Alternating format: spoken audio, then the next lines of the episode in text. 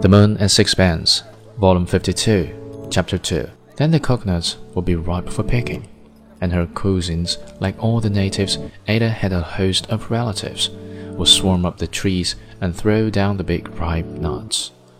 They split them open and put them in the sun to dry.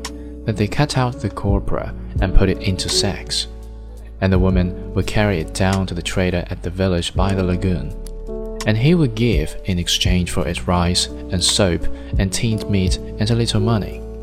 Sometimes there would be a feast in the neighborhood, and the pig would be killed. Then they would go and eat themselves sick, and dance and sing hymns. But the house was a long way from the village, and the Tahitians are lazy. They love to travel and they love to gossip, but they do not care to walk and for weeks at a time, Strickland and Ata lived alone. He painted and he read. And in the evening, when it was dark, they sat together on the veranda, smoking and looking at the night. Then Ata had a baby, and the old woman who came up to help her through her trouble stayed on. Presently, the granddaughter of the old woman came to stay with her, and then a youth appeared. No one quite knew where from or to whom he belonged.